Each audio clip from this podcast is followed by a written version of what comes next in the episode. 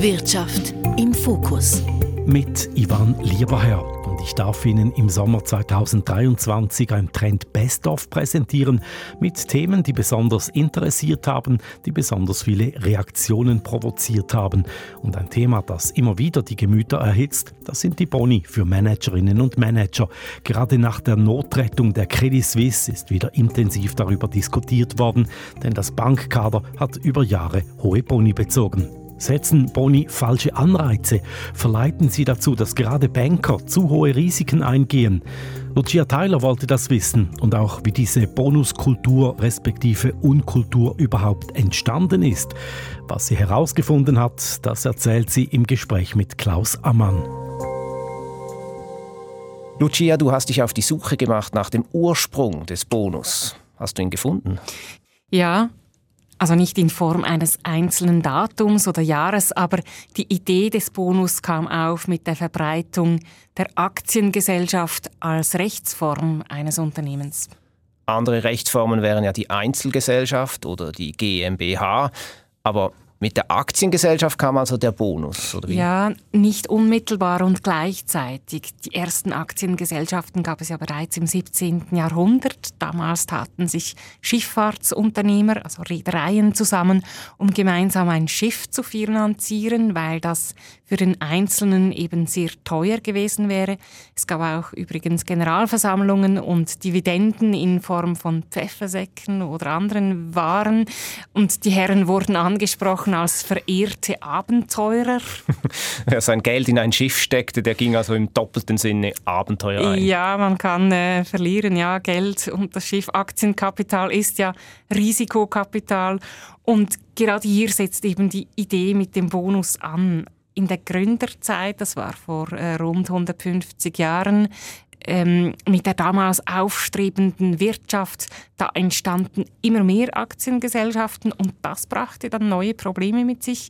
Und das hat mir Simon Amrein von der Hochschule Luzern erklärt. Er ist Co-Leiter des Masterstudiengangs Banking and Finance und hat für seine Doktorarbeit sich mit Finanzgeschichte befasst. Mit dem Aufkommen von Aktiengesellschaften im 19. Jahrhundert stellte sich eigentlich so das Problem, dass die Manager einer Firma eben nicht mehr automatisch die Eigentümer waren. Das heißt, der oder diejenige, die die Firma führte, musste nicht mit dem eigenen Geld einstehen und für Banken war das relativ neu. Insbesondere bei Privatbanken war es vorher oder auch nachher bei Privatbanken durchaus üblich, dass die Gesellschafter, also die Eigentümer, persönlich mit ihren Vermögen hafteten. Und es liegt auf der Hand, wenn das nicht mehr so ist, haben die beiden Personen, die Manager und die Eigentümer, vielleicht ganz andere Interessen. Oder der Manager könnte sich sogar in die eigene Tasche wirtschaften. Das heißt, es kann beispielsweise betrügerisch handeln und der Aktionär sieht dies nicht immer sofort oder erst sehr spät. Und mit dem Bonus wollten die Geldgeber eben einen Anreiz schaffen, dass das Management in ihrem Sinne, im Sinne der Eigentümer wirtschaftet. Weil dann eben die Interessen des Managements an der finanziellen Entwicklung einer Unternehmung ähm, sehr viel stärker übereinstimmen mit den Interessen von Aktionären. Dazu gibt es in der ökonomischen Literatur viel Theorie. Man nennt es den Principal Agent Ansatz. Eben das Problem, dass die Interessen zwischen quasi Auftraggeber und Auftragnehmer nicht gleich ausgerichtet sind. Und damit sie gleich ausgerichtet sind, haben die Aktionäre den Managern oftmals Boni zugesprochen, die an den Aktienkurs geknüpft waren. Das leuchtet ein. Also die Entwicklung des Kurses ist ja in beider Interesse. Die Principal Agent Theorie, die kennt man ja auch aus anderen Feldern. Eigentlich geht es ja immer darum, dass nicht alle die gleichen Informationen haben und ungleiche Interessen. Mit einem Bonus wollten die Aktionärinnen und Aktionäre also die Manager dazu bringen, in ihrem Interesse zu handeln. Soweit so nachvollziehbar und auch legitim, aber irgendwann ist das auf Ebene Top-Management aus dem Ruder gelaufen. Gibt es denn Ereignisse, die dieser Entwicklung irgendwie Schub gegeben haben? Simon Amrein von der Hochschule Luzern sagt, die Entwicklung Richtung hohe Boni habe mit der Internationalisierung zu tun. Einerseits ist ab den 1970er Jahren der Finanzmarkt sehr viel globaler geworden. Und dadurch wurden auch so nationale Großbanken äh, plötzlich zu internationalen Großbanken, die sich eben im Wettbewerb äh, dann auf internationaler Ebene getroffen haben. Und das hat auch dazu geführt, dass bei den Vergütungssystemen eben so eine internationale äh, Entwicklung äh, sichtbar wurde, dass man sich angeglichen hat. Die Höhe der Boni glich sich also mit der Zeit an, vor allem auch das Selbstverständnis, sie zu bekommen. In umgekehrter Richtung dann ja aber nicht. Also ein Bonus ist einfach immer da oder ist nicht da, aber ein Malus, ein Abzug, das war nicht vorgesehen. Du hast mich ja, Klaus, nach der Entwicklung gefragt im Verlaufe der Zeit. Und es gab in den 1980er und 1990er Jahren bei den Schweizer Großbanken viel Veränderungen, die zu einem zusätzlichen Wachstum der Boni äh, geführt haben. Das eine waren so erste Beteiligungen, die aufgebaut wurden an Investmentbanken in den USA in den späten 80er Jahren und dann in den 90er Jahren auch wirklich Übernahmen von Investmentbanken. Und das hat bei den Schweizer Großbanken sicher zu einem Kulturwandel äh, geführt bei den Vergütungssystemen, da vor allem dort bei diesen Investmentbanken äh, auch sehr hohe, hohe variable Lohnzahlungen äh, bezahlt wurden und sehr verbreitet waren. Und das amerikanische Bankensystem sei eben prägend gewesen für die Schweizer Banken. Das sagte mir auch Heinz Zimmermann. Er ist Professor für Finanzmarkttheorie an der Universität Basel. In den 80er Jahren hat die Bedeutung der Kapitalmärkte und des Kapitalmarktgeschäfts, das heißt des Handels mit Risiken, sehr stark an Bedeutung gewonnen. Und äh, mit der Adaption eben der amerikanischen Bankenkultur hat sich eben schon sehr viel verändert bei den schweizerischen Universalbanken. Die Banken in den USA hatten damals eben ganz andere Geschäftsmodelle, andere Kulturen, eben schon mehr eine Bonuskultur hatten sie. Im Unterschied zur Schweiz hatten wir in den USA ein Trennbankensystem, wo eben die Investmentbanken eben nicht Teil einer größeren Bank gewesen sind. Und so hat sich quasi eigentlich eine eigene Kultur entwickelt. Und diese Kultur dann zu adaptieren in den traditionellen schweizerischen Universalbanken, das hat natürlich schon zu Problemen geführt. Problemen mit den Boni oder worauf spricht äh, Heinz Zimmermann da an, Lucia? Nur Boni würde wohl zu kurz greifen. Gemeint ist hier die ganze Bankenkultur, die durch Investmentbanken, durch die Amerikanisierung geprägt war und nun eben auch am Paradeplatz äh, einzog quasi. Wobei mir Heinz Zimmermann erklärte, dass die Schweizer Banken eben früher auch schon das gemacht haben, was man heute Investmentbanking nennt. Also zum Beispiel Unternehmen bei einem Börsengang begleiten und so weiter. Und dennoch veränderte sich die Kultur.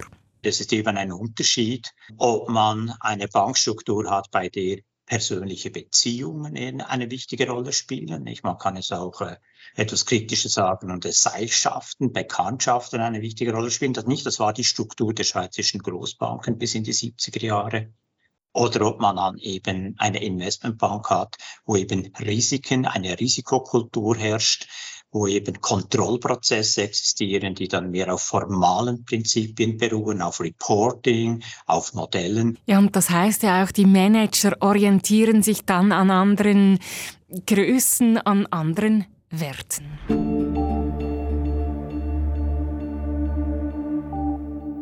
Fassen wir mal bis hierhin zusammen, Lucia. Die Idee des Bonus ist also mit der Gründung der Aktiengesellschaft populär geworden. Mit dem Bonus wollten die Aktionäre dafür sorgen, dass die Manager auch in ihrem Interesse handelten. Ein Kriterium für den Bonus war oftmals der Aktienkurs und mit der Internationalisierung und der Risikokultur wuchsen auch die Boni. Was würdest du sagen, geht denn Risiko überhaupt ohne Bonus? Also Risiken und äh, Renditen, das, sind, äh, das ist ja quasi ein Zwillingspaar. Das eine geht nicht ohne das andere. Und die Boni spielen hier schon eine Rolle, aber das Problem seien die Kontrollen, findet Heinz Zimmermann. Ja, es ist tatsächlich so, dass man natürlich eben äh, Erfolge im, im, im, gerade im Handel, im Investmentbanking, Erfolge erzielt man indem man Risiken eben eingeht. Risiken werden auf Kapitalmärkten mit einer Risikoprämie entschädigt. Umso wichtiger ist es eben, dass Kontrollprozesse implementiert werden. Und zwar Kontrollprozesse der Risiken, die nicht von den Leuten überwacht werden, welche eben mit diesen Risiken Geld verdienen. Und das ist das Hauptproblem gerade beim Top-Management, dass eben auch das Top-Management bezüglich des Risikoappetits eben gerade kontrolliert wird. Das heißt Bonus ja, aber nur mit Kontrollen, die sicherstellen, dass die Manager auch im Sinne der Unternehmung handeln. Obwohl, ob die Manager die Risiken eingehen oder nicht, das könnte ihnen ja egal sein. Sie haften eh nicht persönlich. Sie bekommen einfach mehr oder weniger Bonus. Ja, das ist eben der springende Punkt. Die ursprüngliche Absicht, der Gedanke, dass Bonus eben die Interessen gleichschaltet, die ist im Verlauf der Jahrzehnte irgendwo auf der Strecke geblieben. Ja. Und Boni sind ja übrigens nicht nur bei den Banken heute Standard, aber sie sind hoch und im Fall der CS sei die Sache sogar komplett aus dem Ruder gelaufen, sagen viele. Dort ist einfach die relative Höhe der Boni einfach aus den Fugen geraten. Es kann nicht sein, dass eine Bank über zehn Jahre Milliardenverluste macht und dann trotzdem auf dem Top-Management eben dann äh, zweistellige Milliardenbeträge eben als Boni bezogen werden. Heinz Zimmermann findet, äh, in den unteren Hierarchiestufen seien die Boni kein Problem. An normalen Bonis sagen wir bis zur Stufe, sagen wir, eines Managing Directors hat sich wahrscheinlich noch, noch nie jemand gestört. Und dort können die Bonis können auch sehr unterschiedlich ausgestaltet werden. Man kann einem Mitarbeiter, kann man die Ausbildung finanzieren, man kann eine frühzeitige Rente beispielsweise kann man, kann man versprechen. Man kann eine Flexibilität in der Arbeitszeit gewähren, nicht? Also dort haben Bonis unterschiedliche Ausgestaltungsmöglichkeiten und das ist eben nicht mehr möglich auf der Ebene des Top-Managements. Dort, äh, um dort wirklich auch äh, die, die Leute bei der Stange zu halten, scheint es eben sehr hohe Bonuszahlungen eben zu benötigen. Das tönt jetzt also ein bisschen so, als ob man die äh, Bonusproblematik mit der CS-Zwangsübernahme neu entdeckt hätte. Aber die Boni-Problematik ist ja nicht neu. Bereits mit der Finanzkrise gab es kritische Diskussionen. Es kam die Minder-Initiative. Wir erinnern uns, der Unternehmer Thomas Minder hat nach den Lohnexzessen einiger Manager mit der sogenannten Abzocker-Initiative hier einen Riegel schieben wollen. Offenbar nützte diese Diskussion wenig. Ja, einige Ökonominnen und Ökonomen sehen schon Veränderungen, indem die Vergütungen doch etwas moderater wurden. Andere kritisieren die Idee des Bonus grundsätzlich. Die Ökonomin Margit Osterloh forscht seit Jahren zum Thema und sie wundert sich. Studien hätten genügend bewiesen, Bonus könne kurzfristig Leistung vielleicht anreizen bei monotonen Tätigkeiten, repetitiven Arbeiten. Also zum Beispiel beim Säckeschleppen. Ja, ist ein Beispiel, das in der ökonomischen äh, Literatur genannt wird als eine der Ausnahmen, wo Bonus etwas Kleines bewirkt. Wenn es kompliziert und komplex wird, da sagt Margit Osterloh, fände man in der Wissenschaft kein einziges geeignetes Beispiel und die CS liefere eigentlich eher den Praxistest dafür, dass hohe Boni nichts Gutes bewirken. Es hat sich ja also spätestens jetzt nochmal bei der, bei der CS gezeigt, dass die Aktionäre mit dieser Art äh, Vorgehensweise nicht gut bedient sind. Äh, dass es ganz offensichtlich so ist, dass die Boni-Unkultur dazu geführt hat, dass diese Bank zu viel Risiken übernommen hat, zu wenig Compliance gezeigt hat, zu wenig aufgepasst hat, äh, zum Schaden der Aktionäre. Ich meine, die sind ja nun wirklich in jeder Hinsicht die Gelackmeierten. Ne? Margit Osterloh gehört zu jenen Wissenschaftlerinnen, die für einen Fixlohn plädieren, auch auf Stufe Top-Management. Also ich meine, wir predigen seit Jahren, wirklich seit Jahren, für fixe Löhne, die jährlich angepasst werden müssen Selbstverständlich nach einer umfassenden Leistungsbewertung. Umfassend heißt eben, dass die vielen unterschiedlichen Kriterien, die man braucht, um einen Manager, eine Managerin zu beurteilen, dass die sozusagen pauschal bewertet werden. Und dann gibt es einen fixen Lohn und dann ist fertig. Fertig und eben nicht noch variable Vergütungen, die am Aktienkurs oder an anderem dranhängen. Wenn man Leute mit einer bestimmten Zielgröße oder einer Karotte, wie ich zu sagen pflege, vor der Nase rumwedelt, dann wird genau die Karotte angestrebt und alles, was sonst drumherum wichtig ist, äh, wird vernachlässigt. Und genau das ist ja der Fall im Bankenwesen. Da handelt es sich um ein hochkomplexes äh, Geschäft. Und wenn man da Boni aufgrund einer mehr oder weniger einzigen Größe gibt, nämlich der Dividende oder des, des, äh, des Aktienkurses, dann wird der auf Dalbecom raus maximiert und alles andere wird vernachlässigt. Und das haben wir ja jetzt gerade bei der CS erlebt, wozu das führen kann. Und dass die Manager nur das machen, was Bonus bringt, das sei eben das Problem.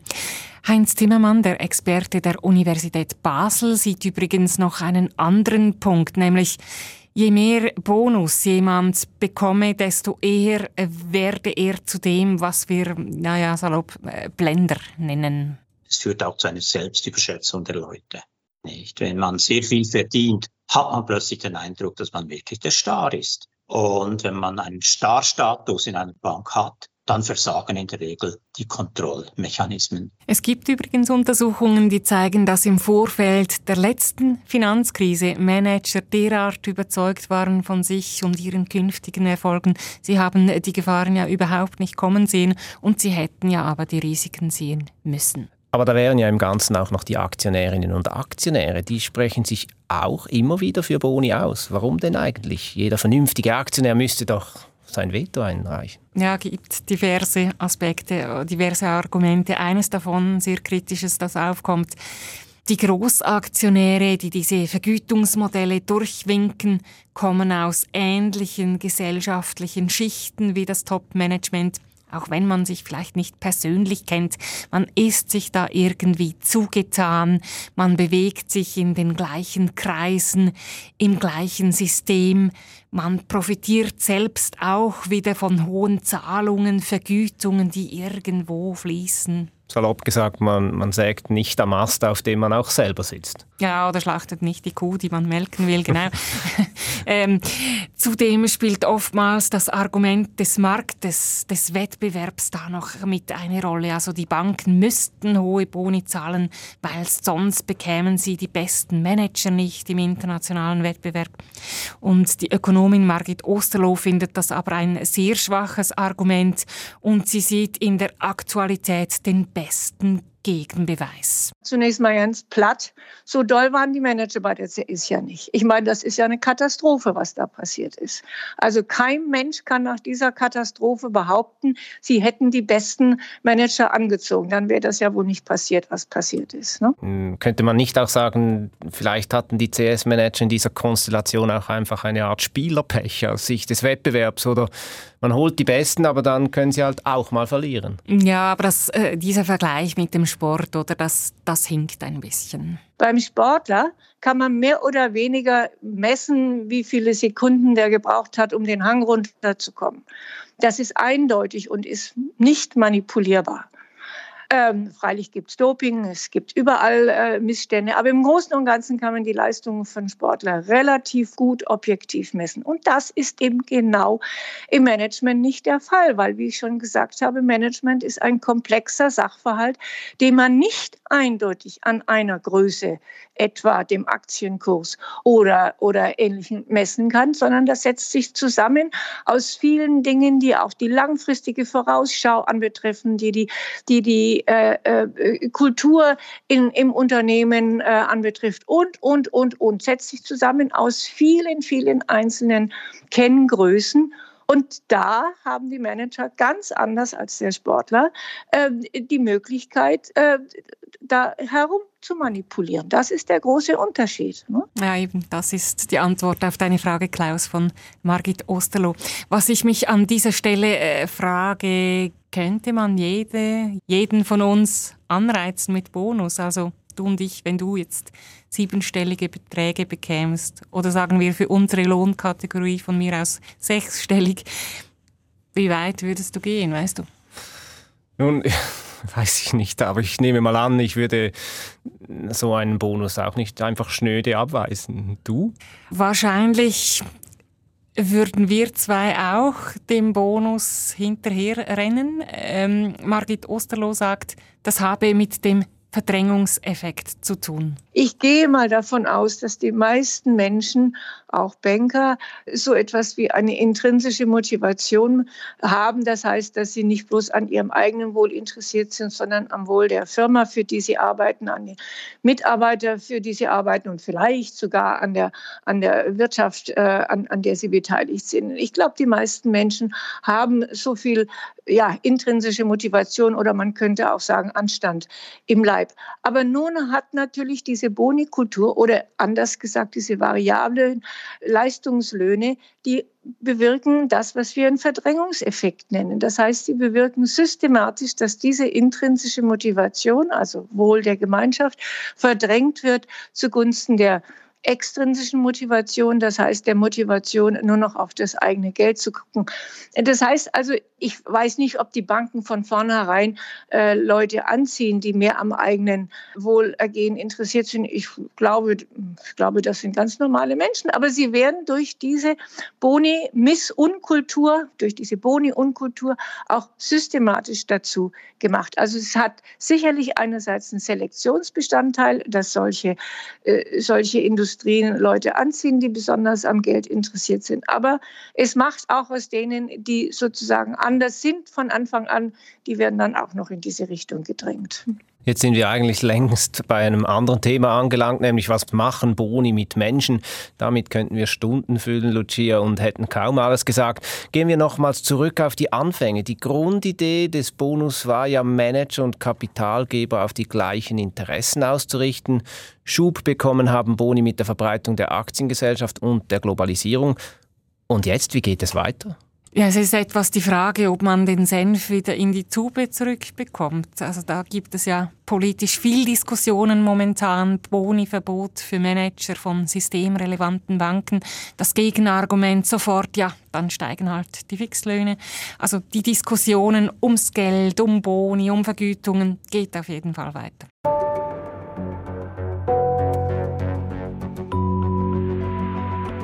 Vom Bonus, um eine besondere Leistung zu honorieren, bis zu den hochkomplexen Lohnkonstrukten. Das war eine Trendgeschichte von Lucia Tyler und Klaus Ammann, die wir für das Best-of im Sommer 23 nochmals hervorgeholt haben. Bis zum nächsten Mal. Trend. Wirtschaft im Fokus.